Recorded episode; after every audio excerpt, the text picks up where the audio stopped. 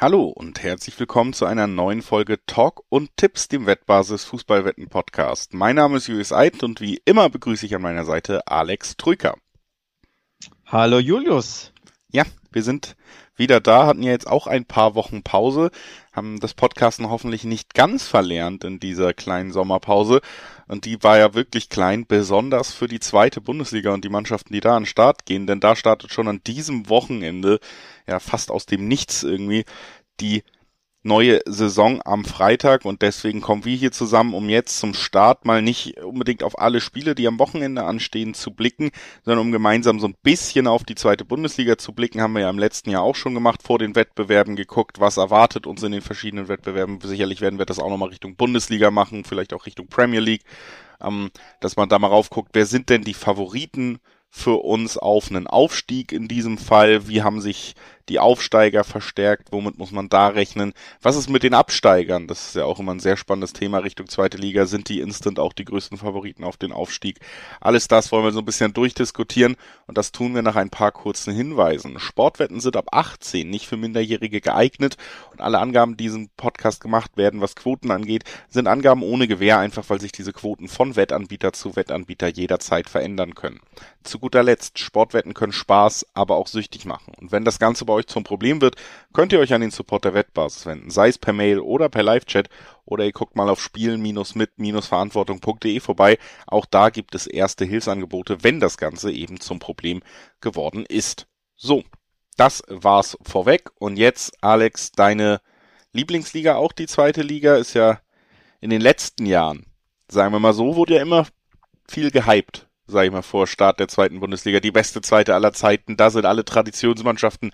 Das ist doch eigentlich vom Spielplan her, wenn du hier Schalke, Bremen, HSV, Derbys, überall, wenn du das alles hast, das ist ja eigentlich die coolere Liga als die erste Bundesliga. Wie siehst du das denn in diesem Jahr? Lass uns das doch mal direkt zum Start so in den Raum stellen, denn vielleicht zwei der ganz großen, ganz großen Zugpferde sind ja jetzt aufgestiegen.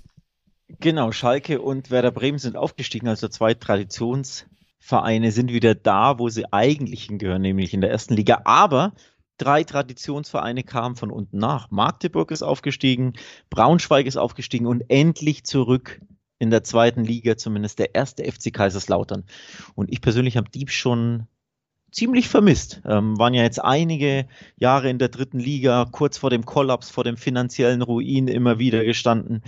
Ähm, beinahe auch abgestiegen in die vierte Liga, in die Regionalliga und jetzt haben sie es endlich über die Relegation gegen Dynamo Dresden geschafft, ähm, sind zurück und auf die freue ich mich persönlich schon, denn die Stimmung am Betzenberg ist, ist brutal. Es ist ein Top-Traditionsverein und so sind drei Traditionsvereine in Magdeburg und Braunschweig ja auch wieder nachgeschossen. Und deswegen, tatsächlich kann man wieder sagen, die zweite Liga ist enorm attraktiv. Viele Traditionsvereine, viele Kultclubs, wenn man so an St. Pauli beispielsweise denkt, ähm, tummeln sich da. Also es ist eine nach wie vor sehr, sehr interessante zweite Bundesliga, auch wenn Schalke und Bremen jetzt nicht mehr dabei sind. Ja. Ja, Kaiserslautern würde ich da vielleicht sogar noch mal von der Strahlkraft ein bisschen mehr hervorheben als die anderen beiden. Klar auch Traditionsclubs, aber ich glaube ähm, dann eben doch eine Kategorie unter dem Einzugsgebiet von Schalke, von Bremen, von HSV auch. Kaiserslautern tatsächlich ist äh, ja nun mal auch ein deutscher Meister, ne? Und ähm, ein Verein mit einer ganz, ganz großen Historie. Tatsächlich würde ich da dann sagen, das ist schon fast die Kategorie. Die sind nur noch härter abgestürzt als äh, HSV, Hertha, Bremen, alle Vereine, die es jetzt in den letzten Jahren probiert haben. Bei Kaiserslautern ging es richtig bergab und hoffentlich das ist jetzt der erste Schritt zur Konsolidierung, denn das wäre natürlich auf Dauer tatsächlich ein Verein, der sogar der ersten Liga vielleicht noch gut tun könnte. Ähm, bei ja, Braunschweig und Co. ist das, glaube ich, noch mehr regionale Ansichtssache, wie das zu sehen ist. Einspruch, Eintracht Braunschweig ist natürlich auch ein deutscher Meister. Nur schon sehr, sehr lange her. 67, glaube ich, war das. Also in grauer Vorzeit. Ersten, ja. Äh, einer der, der ersten, genau. Ähm, also nur, um da hier den Braunschweigern, die vielleicht zuhören, da nicht zu nahe treten zu wollen. Auch Braunschweig natürlich ein enormer Traditionsclub, der aber auch seit Jahren viele Probleme hatte. Immer wieder auf und abgestiegen. Es gab elf Ligenwechsel in den zurückliegenden 20 Jahren bei Eintracht Braunschweig. Ja. Also eine absolute Fahrstuhlmannschaft in den letzten zwei Dekaden. Mal gucken, ob sie sich jetzt etablieren können. Das werden wir gespannt beobachten und wollen jetzt auch mal so ein bisschen reingehen in die Liga gucken. Dann lass uns doch gleich bei den drei Aufsteigern, die wir jetzt schon so beflissen ins Spiel gebracht haben, einfach nebenbei bleiben. Es ist gesagt, Magdeburg, äh, Braunschweig und Kaiserslautern sind aufgestiegen und das, ähm, ja, Kaiserslautern ist in der Relegation aufgestiegen gegen Dynamo Dresden. Die waren eigentlich äh, in der Hinrunde tatsächlich auch noch auf einem sehr guten Weg zum direkten Aufstieg, haben dann aber hinten raus eben ja, doch ein wenig liegen lassen, nur die Relegation geschafft und tatsächlich ja auch nochmal äh, für die Relegation dann einen neuen Trainer rangeholt, der nur diese beiden Spiele gemacht hat. Also da äh, gab es wieder mal ein bisschen Betzenberg-Chaos, hat man ja eigentlich gehofft hinter sich zu lassen, aber wie gesagt, Marco Antwerpen, der da eigentlich einen Großteil am Erfolg, am Aufstieg trägt, der musste den Verein schon vor der Relegation verlassen und es hat trotzdem geklappt. Dirk Schuster hat sie nach oben geführt, deswegen wird es da, glaube ich, auch am Ende weniger Diskussion um diese Entscheidung geben, als wenn äh, es nicht geklappt hätte. Ne? Dann wäre es natürlich ein ganz, ganz heißes Thema gewesen. Aber jetzt, äh, jetzt haben wir hier diese Situation dass äh, eben auch Kaiserslautern hochgegangen ist, drei Aufsteiger. Die Frage so ein bisschen, wie die sich halten werden, wenn wir jetzt eh bei ihnen sind. Wir wollten ja eigentlich hauptsächlich auch Aufstiegsrennen gucken, aber ist ja auch eine interessante Frage. Und da muss man sagen, auch wenn die Tabelle in der dritten Liga andersrum aussah, ist für mich tatsächlich Kaiserslautern vielleicht der Verein, der die besten Chancen auf einen Klassenerhalt hat. Du hast es schon angesprochen, Braunschweig ist ähm, eh diese Fahrstuhlmannschaft, wo man sich sehr schwer tut, da äh, längere Ligazugehörigkeit irgendwie zuzugestehen und das ist äh, eben auch hier der Fall. Aber bei Kaiserslautern oder erstmal um herauszusehen, was ich da besonders positiv finde bei Kaiserslautern, ist ja äh, tatsächlich, dass wir einfach jetzt auch sehen, dass dieser Verein nicht nur diesen, diesen Aufstieg sich hingesehnt hat, sondern auch unbedingt die Klasse halten will. Ne? Das kann sich auch schnell wieder rächen. Wir wissen es, teure Investitionen und dann klappt es nicht. Das bringt den Verein noch weiter an den Abgrund. Aber da wurde ja sogar ein Weltmeister geholt mit Erik Durm. Natürlich wird man jetzt bei dem Namen nicht komplett mit der Zunge schnalzen, aber für einen Aufsteiger in die zweite Liga sind das teils Transfers, die dann doch recht namhaft sind und überraschend. Und ich glaube, von der Kaderstärke her ist der Verein tatsächlich besser aufgestellt als zum Beispiel Braunschweig. Tja, da, darüber kann man streiten. Grundsätzlich mein, du hast ja gesagt, Kaiserslautern ist am besten ähm, oder ist in der besten Situation, die Klasse von den drei zu halten. So deine These. Ich würde dagegen halten. Ich sag Magdeburg.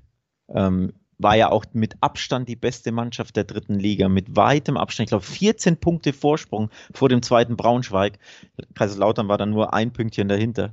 Ähm, hat Magdeburg den Aufstieg geschafft. Also wirklich eine, eine sensationell tolle Runde gespielt. Ähm, sie waren beispielsweise das beste Heimteam, sie waren das beste Auswärtsteam, also allein in den Kategorien hochverdient der Aufstieg. Sie haben die meisten Tore geschossen in der dritten Liga mit 83 Toren in 36 Spielen, also ein unfassbarer ähm, Wert. Immerhin die beste Abwehr hatten sie nicht ganz. Ja, ganz knapp, ähm, nur hinter Braunschweig, die, nee, hinter Lautern, die hatten die beste Abwehr, aber trotzdem, das sind Werte, ähm, die dazu führen, dass ich sage, Magdeburg, wenn du so durchmarschierst, hast du, glaube ich, auch in der zweiten Liga sehr, sehr gute Chancen, ähm, die Klasse zu halten. Und überhaupt habe ich so das Gefühl, dass alle drei Aufsteiger sehr gute Chancen haben werden, die Klasse zu halten. Ja, äh, also könnte ich mir auch vorstellen, dass wir da jetzt nicht drei, also wir haben keine drei designierten Absteiger und du hast schon recht. Gerade Magdeburg ist halt auch spannend. Äh, Christian Titz, äh, erste Profitrainerstation ja beim HSV damals gewesen, als sehr, sehr innovativer Trainer, konnte den mhm. Abstieg nicht verhindern, wurde allerdings auch nicht Abstiegstrainer, da wurde er vorher entlassen noch, netterweise. Ähm, Nee, es ist. Äh, war, war dann ein paar Jahre im Ausland, ne? Ich glaube genau. Südafrika, oder? War hat im Wie Ausland auch Erfahrung gesammelt, war ja vorher auch lange im Jugendbereich tätig, hat sich da auch seine Sporen verdient und spielt ja recht innovativen Fußball mit mit sehr sehr viel auch ähm, Fokus auf Kontrolle, auf Ballbesitz, auf Kurzpassspiel und ähm, wenn er das so umgesetzt kriegt, dann ist das natürlich ein Ansatz, der in der zweiten Liga relativ besonders ist der aber auch da muss man glaube ich ehrlich sein, eben auch öfter mal scheitert. Gerade die zweite Liga ist eine Liga, wo man sehr schnell in Schönheit sterben kann und wo dann viel diskutiert wird, ob man dann wirklich die zweite Liga und das ganz besondere Klima da angenommen hat. Also ja, Magdeburg so ein bisschen die Frage, inwieweit so ein, so ein Spielsystem dann auch in der zweiten Liga und eine spielerische Überlegenheit da wirklich helfen kann, würde ich noch so reinstellen, ja. Ich glaube, ich habe übrigens äh, Christian Titz mit der anderen HSV-Legende Josef Zinnbauer verwechselt. Der Zimbauer war bei den Orlando Pirates in Südafrika. Titz war bei RWE, bei Rot-Weiß Essen. Ähm, aber ja, du hast es angesprochen, der, der Fußball soll sehr ansehnlich gewesen sein. Ich habe jetzt von der dritten Liga nicht so viel Live-Bilder mitbekommen, aber man liest, dass Magdeburg eben nicht nur sehr dominant war, wie von mir aufgezählt, also in den Statistiken, sondern wirklich auch dominant auf dem Spielfeld, was ja die 80 plus Tore ja sehr gut verdeutlichen. Also es war ja sogar glaube, der Ansatz bei einem komplett kaputten Hamburger SV, hat er ja trotzdem versucht, aktiv Fußball spielen zu lassen. Ne? Genau, also da macht er keine Kompromisse, so ja wenn du so Fußball spielen lässt, glaube ich grundsätzlich ähm, sind die Chancen sehr gut, dass du auch in der zweiten Liga sehr, sehr gut mithalten können wirst, ähm, weil du einfach die dominante Mannschaft bist in sehr, sehr vielen Spielen, ne? vor allem wenn es gegen so Teams geht wie, weiß ich nicht, Sandhausen oder Aue oder wie sie alle heißen, ähm, auch Düsseldorf vielleicht mal, auch den KSC, das sind so Spiele, die kannst du immer mal wieder dominieren ähm, oder situativ dominieren, wenn du da gut dagegenhalten kannst, wenn der Fußball erfrischend ist, glaube ich, hat man schon gute Chancen in der Liga auch den einen oder anderen Punkt zu holen. Und deswegen sage ich, ich lege mich jetzt schon fest, Magdeburg steigt nicht ab.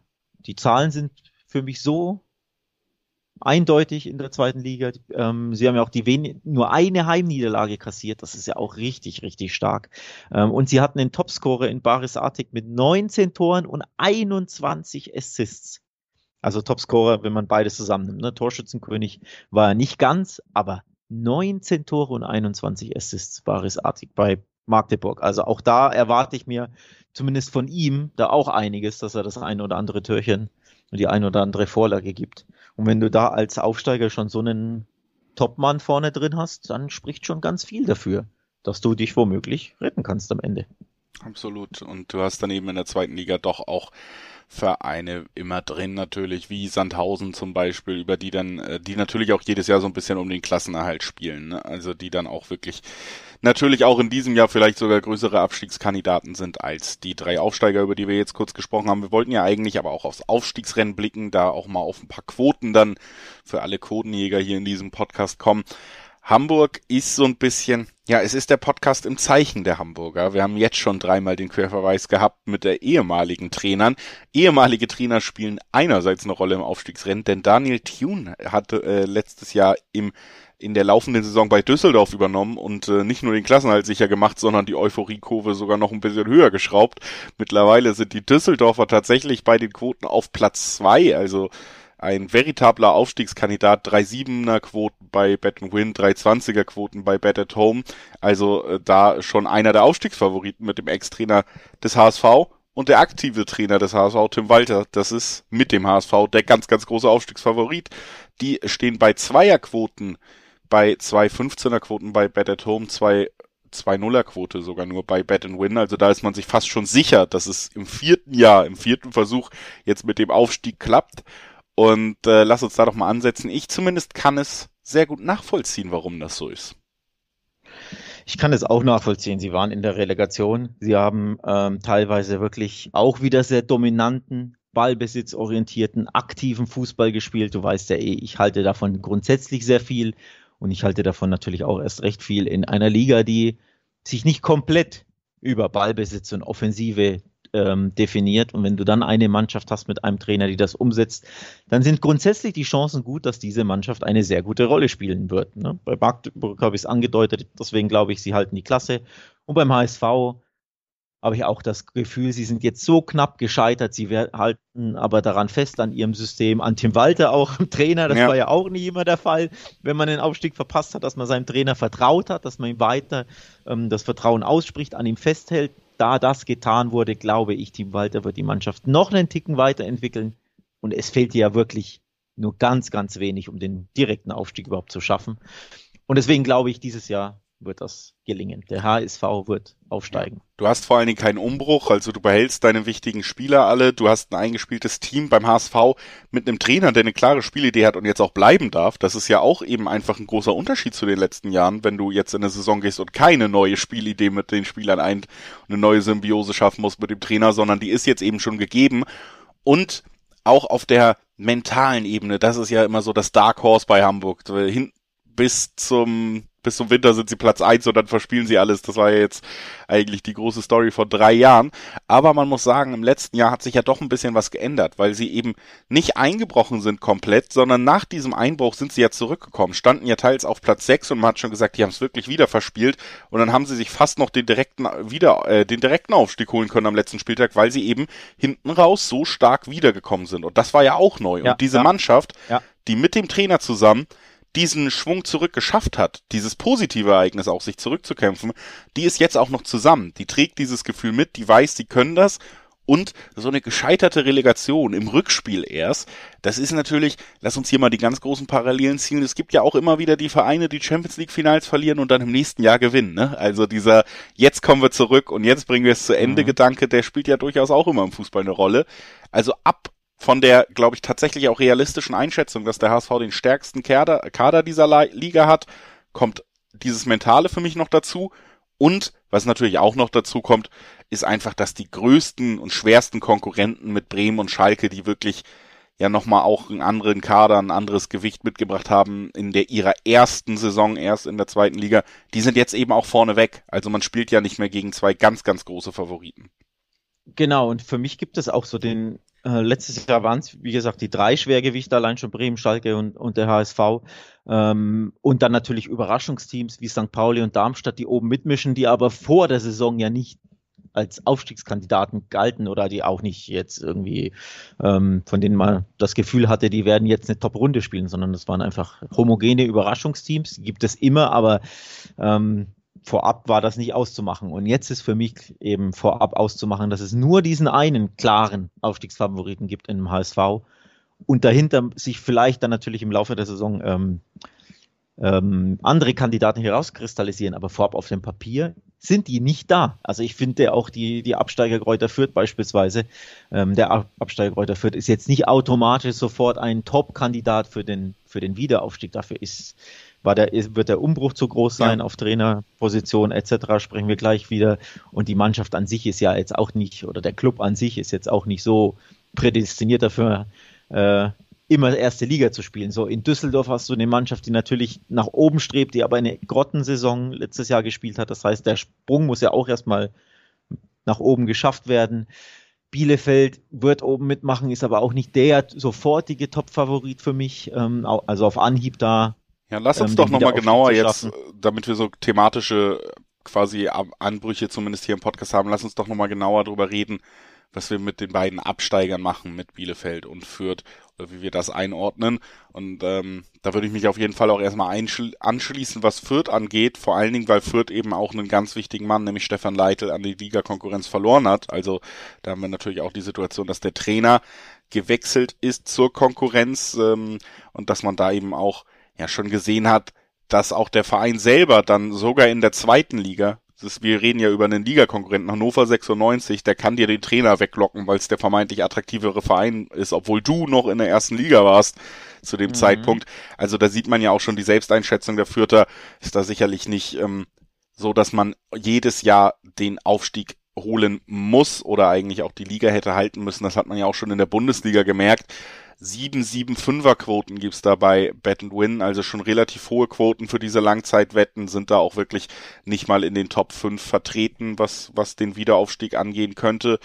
Und ähm, dann haben wir auf der anderen Seite natürlich die Bielefelder, die ich schon noch mal einen Ticken stärker eingestellt sehe oder aufgestellt sehe als Fürth, weil sie ja, glaube ich, schon jetzt auch mit diesen sehr zwei sehr unglücklichen Jahren in der Bundesliga, wo man oft ohne Fans die Highlights eigentlich nur erleben konnte, jetzt nochmal das Gefühl so ein bisschen von einer Redemption, glaube ich, auf, aufleben lassen könnten. Fabi Klos hat ganz, ganz überraschend nochmal verlängert.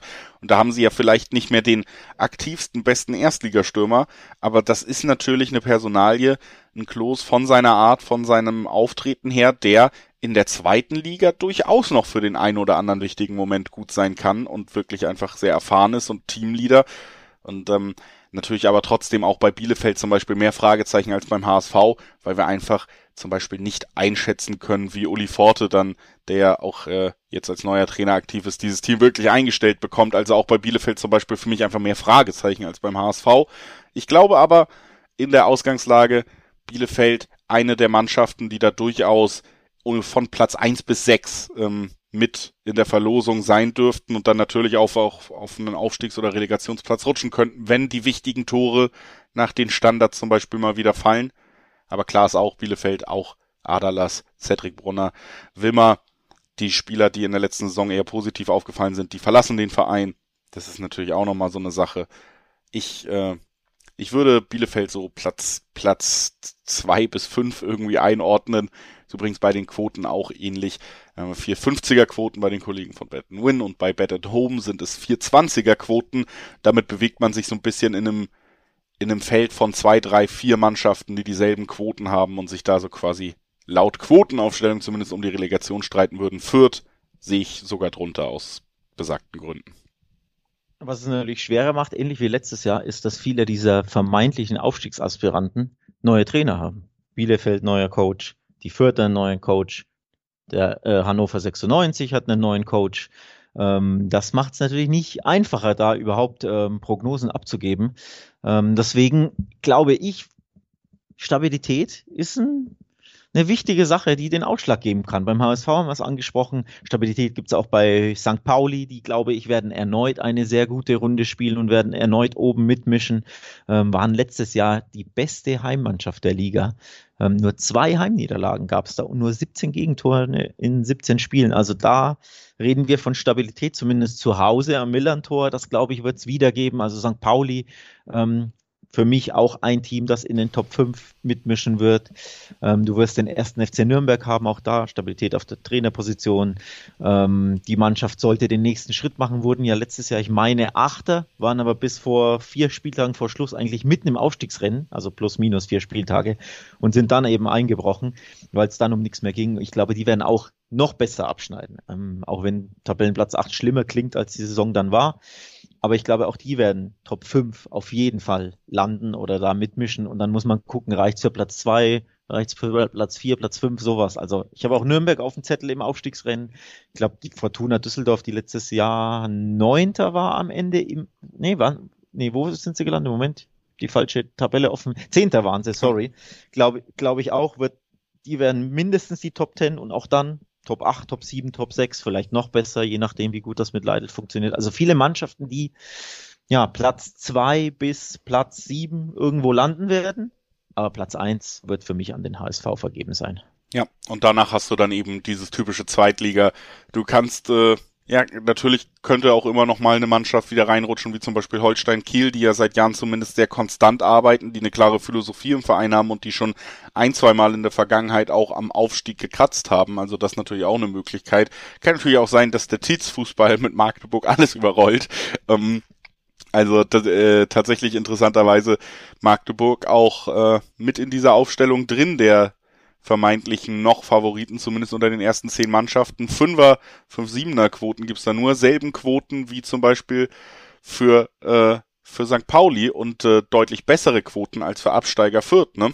Also das ja. tatsächlich auch so. Und um hier mal äh, euch den Tipp auch zu geben, ich zitiere hier so munter aus irgendwelchen Quotenaufstellungen, die gibt's unter anderem in den einem der zahlreichen Artikeln der Wettbasis, wettbasis.com, abrufbar. Bundesliga-Aufstieg, Quotenwetten, wer steigt aus der zweiten Liga auf, heißt der Artikel, ist zu finden auf der Website. Wie gesagt, gibt auch noch ganz viele Einzelartikel, zum Beispiel nochmal, um explizit auf den HSV gucken zu können, um auf Kaiserslautern gucken zu können, den Traditionsclub, der wieder zurück ist. Und da gibt's auch eine Gesamtaufstellung von eben diesen Quoten bei verschiedenen Wettanbietern im Überblick, dass man da auch die beste mitnimmt, wenn man sich für einen Tipp entschieden hat.